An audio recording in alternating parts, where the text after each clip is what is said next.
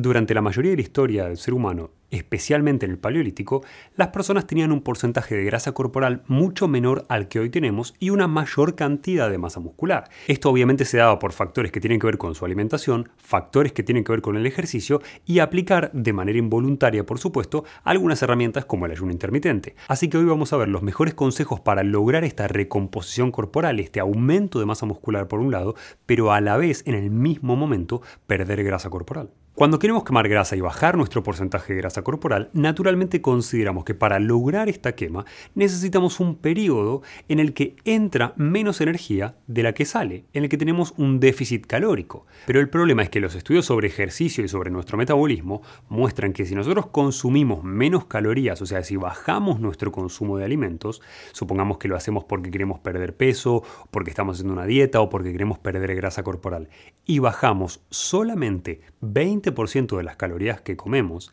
perdemos un gran porcentaje de la capacidad de nuestro cuerpo de sintetizar proteínas nuevas, es decir, de crear tejido nuevo, incluido músculo.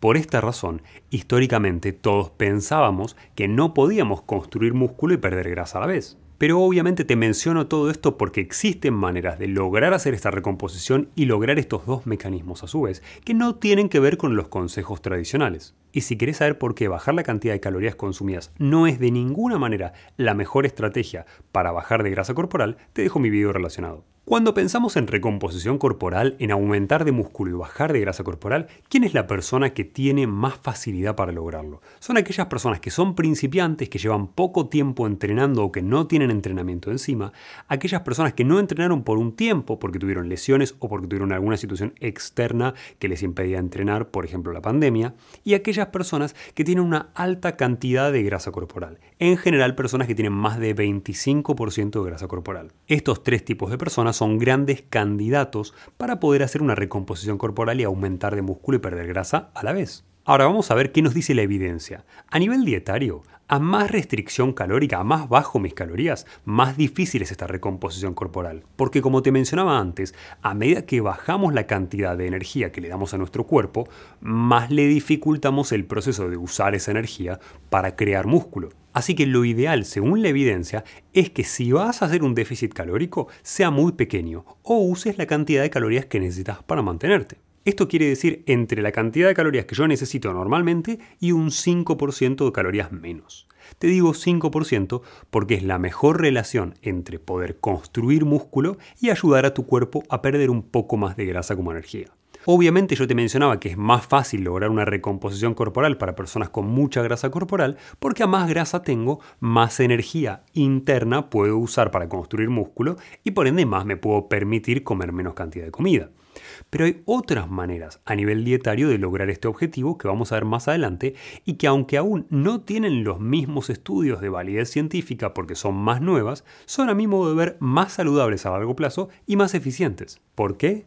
Bueno, recuerda que cuando comemos menos calorías de las que nuestro cuerpo necesita, el cuerpo considera que esto sucede porque no hay comida en el hábitat en el que estás y baja la velocidad por consecuencia de nuestro metabolismo para protegernos. Si tengo menos cantidad de comida disponible, bajo la velocidad metabólica, bajo la cantidad de calorías que yo gasto diariamente para seguir vivo. Con lo cual, mientras más déficit de calorías yo hago con mi dieta, más se va a ralentizar mi metabolismo como consecuencia, que es algo que no quiero lograr. Justamente la recomposición sucede cuando aceleramos nuestro metabolismo. Pero doctor, no tengo idea de cuánta energía necesita mi cuerpo para funcionar, no sé cuántas calorías necesito para mantener el peso.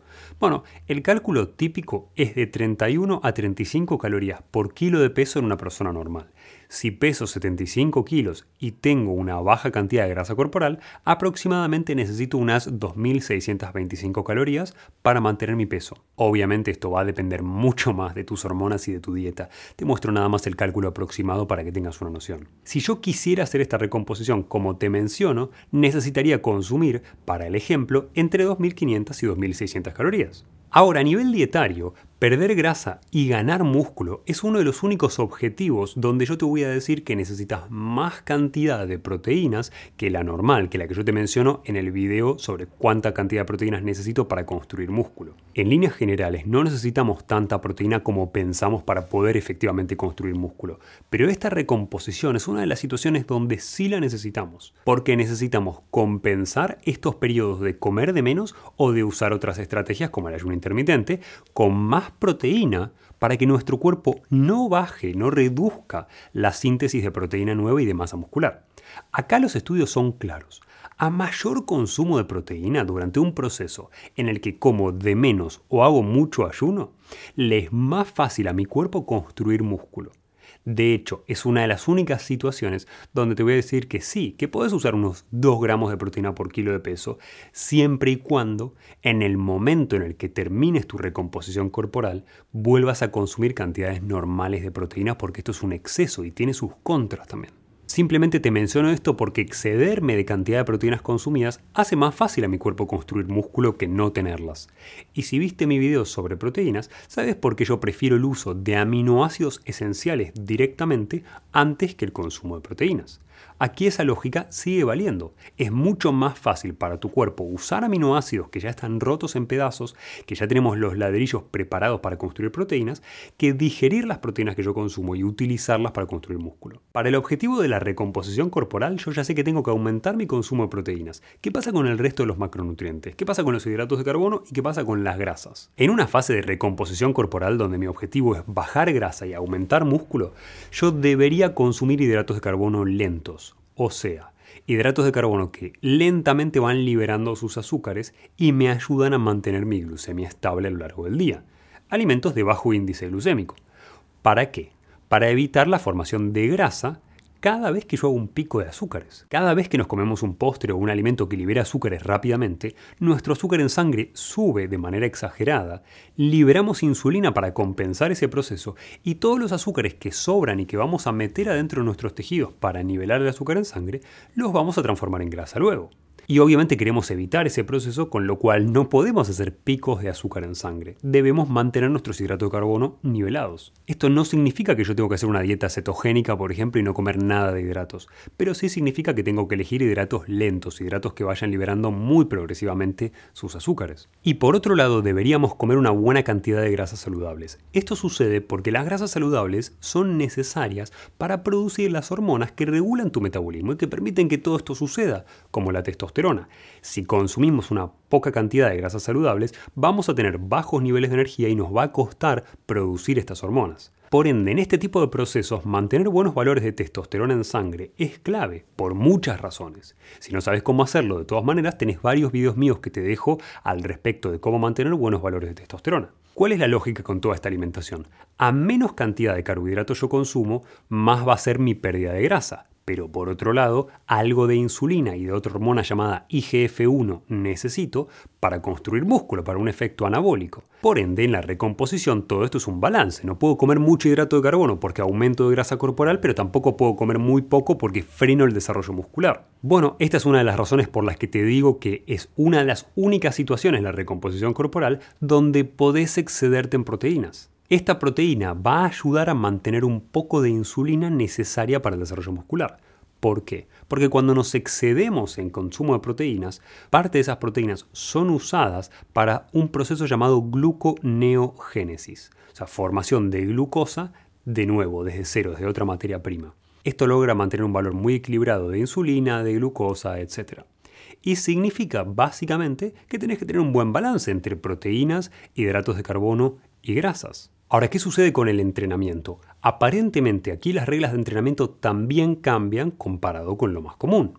La recomendación es clara, si nuestro cuerpo está o en déficit calórico o en un periodo de catabolismo para quemar grasas, le va a costar construir músculo, con lo cual debemos hacer todo lo posible como para fomentar el desarrollo de ese músculo. Y en estos casos la rutina de ejercicio más efectiva va a ser una rutina de cuerpo completo por día de ejercicio, que me permita, por un lado, no agotar los músculos para no tener que reparar tejido, además de construir músculo nuevo, y de esa manera puedo trabajar varias veces el mismo músculo por semana, aumentando al final de la semana el volumen total trabajado y la intensidad trabajada, y además aumentando la frecuencia con la que trabajo cada grupo muscular. De todas maneras, si quieres saber más sobre la maximización del entrenamiento para construir músculo, te dejo mi video específico. Pero básicamente, cuando hablamos de construir músculo y perder grasa a la vez, siempre resulta para tu cuerpo más difícil la parte de construcción de músculo que la parte de quema de grasa. Por ende, para construir músculo necesitas aumentar el estímulo que le vas a dar de entrenamiento a ese músculo. Eso se hace, de nuevo, aumentando la intensidad o el volumen de entrenamiento. Por esa razón es más efectivo usar rutinas de cuerpo completo y trabajar los grupos musculares más veces por semana que hacer un día de espalda, un día de pecho, un día de brazos, etc. Ahora, ¿qué sucede con el ayuno intermitente en esta situación? Yo te había mencionado que había maneras mejores que simplemente estar en déficit calórico para perder grasa y ganar músculo. El ayuno intermitente es una de esas maneras, pero con una salvedad muy importante. Cuando hacemos ayuno intermitente, estamos ayudando a nuestro cuerpo a usar sus reservas como fuente de energía, a quemar grasa básicamente. Por esta razón, el ayuno puede ser usado durante la recomposición corporal para perder grasa y ganar músculo a la vez, pero con una salvedad. Si te mencionaba que necesitamos más proteína de lo normal en esta situación, esto también va a aplicar para el ayuno. ¿Por qué? Porque estudios del año pasado mostraron cómo las personas que distribuyen su consumo de proteínas de manera equilibrada a lo largo del día tienen un mejor resultado en la recomposición corporal que las personas que consumen la misma cantidad de proteínas pero en un lapso de tiempo más pequeño, como el ayuno intermitente. En este estudio, las personas que consumían una dosis equilibrada de proteínas distribuidas en unas tres comidas durante el día aumentaron más de masa muscular que las personas que no lo hicieron. En promedio, un aumento de masa muscular de 2,5 kilos y medio en 12 semanas. Y además perdieron grasa, mientras que aquellas que acumulaban su consumo de proteínas en una o dos comidas aumentaron de grasa corporal por estos efectos que te mencionaba sobre el azúcar cuando comemos mucha proteína. Por ende, distribuir equitativamente esas proteínas a lo largo del día te hace ganar más músculo y perder más grasa. Puedo combinar estos dos beneficios, el beneficio del aumento de desarrollo de masa muscular distribuyendo las proteínas de manera equitativa y el beneficio de la quema de grasa durante el ayuno intermitente, cuando durante las horas de ayuno consumo una buena dosis de aminoácidos, que pueden ser aminoácidos esenciales como BCAA, por ejemplo, que son los de tipo más muscular. Si bien este tipo de suplementos corta el ayuno y evita procesos como la autofagia, te ayuda a seguir quemando grasa durante más horas y además, si bien no es ideal, disminuye los riesgos de este exceso de proteínas a largo plazo. Si te estás preguntando cuánto ayuno tenés que hacer, esto realmente depende. A más grasa tengo encima, más horas de ayuno me puedo permitir hacer para lograr quemarlas. Pero si siempre te costó ganar masa muscular, te va a convenir mantener un patrón de 16 horas de ayuno y 8 horas de ingesta, consumiendo, como te mencionaba, aminoácidos durante las horas de ayuno. ¿Qué beneficios extra me trae el ayuno para este tipo de procesos? Hacer ayuno, además de ayudarte a quemar grasa extra, tiene otro beneficio que es el aumento de la hormona de crecimiento. La hormona de crecimiento en los adultos no genera obviamente más crecimiento, no vamos a crecer en altura, pero sí genera crecimiento de nuevos tejidos, sí renueva tejidos y desarrolla nuevo tejido como el músculo. Por ende, todo lo que nos permita aumentar esta hormona facilita, por un lado, la quema de grasa y por otro lado, la construcción de músculo. El ejercicio puede estimular a esta hormona hasta incluso 7 veces sus valores normales. Pero si a eso le sumo el aumento producido por una buena cantidad de ayuno intermitente que puede aumentar nuestros valores de hormona de crecimiento hasta casi 20 veces, tengo un doble beneficio. Además, tener presente los siguientes datos. En promedio, solo el 15% de la grasa que perdemos se quema o se pierde por el ejercicio, con lo cual tu alimentación y otras herramientas como el ayuno van a contribuir a perder el 85% de la grasa que vas a perder y a utilizarla como fuente de energía. Y ya sabes algo sobre ayuno intermitente, sabes que en las horas de ayuno además no vas a romper músculo. Pero si no lo sabes, déjame quitarte esa preocupación de encima. No, hacer ayuno intermitente no te va a hacer perder músculo, sobre todo si mantenés, como te mencionaba antes, una cantidad de carbohidratos lentos en tu dieta y algo de grasas saludables. Y por otro lado, tené presente que hacer un poco de déficit calórico, Básicamente decirle a tu cuerpo que no hay suficiente comida. Sumarle a esto ejercicio y agregar ayuno intermitente son todos factores que aumentan tus niveles de estrés. Los aumentan poco, pero si sumas todos esos procesos juntos y encima estás atravesando momentos de tu vida de altos niveles de estrés por causas emocionales, podés impedir por altos niveles de cortisol, de la hormona del estrés, la construcción de músculo. Para esto es clave consumir suplementos como creatina o aminoácidos después de haber entrenado para bajar mis niveles de estrés por el entrenamiento y obviamente mejorar mi calidad de sueño, que si no sabes cómo hacer te dejo el link en la descripción. Esto lo tenemos que hacer sobre todo si nuestro entrenamiento sucede en horas de ayuno. Esto sirve para maximizar por un lado el desarrollo muscular como para disminuir mis niveles de cortisol. Lo que la evidencia sugiere en este tipo de situaciones es consumir estos suplementos como aminoácidos o creatina luego del entrenamiento, por más que sean horas de ayuno, e idealmente haber comido una o dos horas antes de entrenar. Esta combinación de energía antes y después del entrenamiento, sumado a la quema de grasa por el resto del tiempo porque estás haciendo ayuno intermitente, es lo que nos permite, por un lado, maximizar el desarrollo muscular porque tengo todos los nutrientes que necesita y tengo energía cuando hago ejercicio, por un lado, y por el otro, tener más horas de quema de grasa porque estoy haciendo muchas horas de ayuno intermitente. ¿Y cómo mido este efecto? ¿Cómo me doy cuenta si la recomposición corporal que estoy haciendo está teniendo efecto, está teniendo lugar? No todos podemos medir de manera certera los porcentajes de grasa corporal y masa muscular. Por ende, hay una lista de cosas que podemos hacer para evaluar si estamos teniendo resultados en este proceso o no. Por un lado, medí las circunferencias de los sitios donde normalmente acumulas grasa. Tenés todo un video mío explicando por qué acumulamos grasa en distintos lugares del cuerpo según la hormona que se alteró más. Te lo dejo en la descripción si quieres saber, por ejemplo, por qué acumulas grasa en muslo mientras que otras personas lo hacen en abdomen o en tríceps. Estas mediciones básicamente nos permiten ver si estamos disminuyendo el perímetro y por ende perdiendo grasa en ese sitio específico. En segundo lugar, hace lo mismo con los músculos. Medir la circunferencia de espalda, de bíceps, hombros o distintos lugares que trabajes especialmente pueden ayudarte a evaluar si estás teniendo un buen desarrollo muscular. Pero ten presente que tu cuerpo tarda mucho más tiempo en desarrollar músculo que en quemar grasa. Por ende, no seas ansioso y en su lugar sé consistente con tu entrenamiento. Y en tercer lugar, evalúa el desarrollo muscular en base a si estás aumentando los pesos que puedes usar en tu entrenamiento también. Y obviamente si te ves mejor.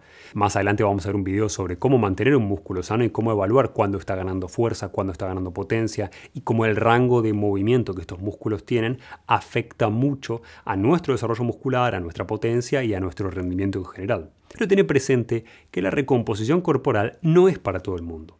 Si tenés mucha grasa corporal, es posible que te convenga hacer algo más específico para quemar grasa, mientras que si históricamente te costó construir músculo, probablemente te convenga algo más dedicado a la construcción muscular y te dejo los videos para ambos en la descripción. Y como dato de color, tener presente que nosotros, además de tener hormonas que regulan nuestra grasa corporal y nuestro metabolismo, como la insulina o la testosterona, también tenemos una cantidad de bacterias que pueden ayudarnos a mejorar nuestra composición corporal. Pensá en los pájaros migratorios de Europa que cambian drásticamente su porcentaje de grasa corporal cuando cambian su dieta y su flora antes del viaje migratorio para prepararse y hacer el viaje desde Europa hasta África subsahariana. Por ende, a mejor flora tengamos, menos grasa corporal vamos a mantener en condiciones normales. Para esto necesitamos llevar una dieta más elevada en los alimentos que nutren a la flora que queremos, que en general son prebióticos como fuentes de fibra soluble. Si te interesa hacer una recomposición corporal, o sea, perder grasa y ganar músculo a la vez, ya sabes qué hacer. Ahora ponelo en práctica de a poco. Y si te gustó este video, ponele me gusta, compartilo con alguien que lo necesite o suscríbete al canal porque vas a ver todas las semanas videos como este sobre cómo mejorar tu calidad de vida de manera no ortodoxa.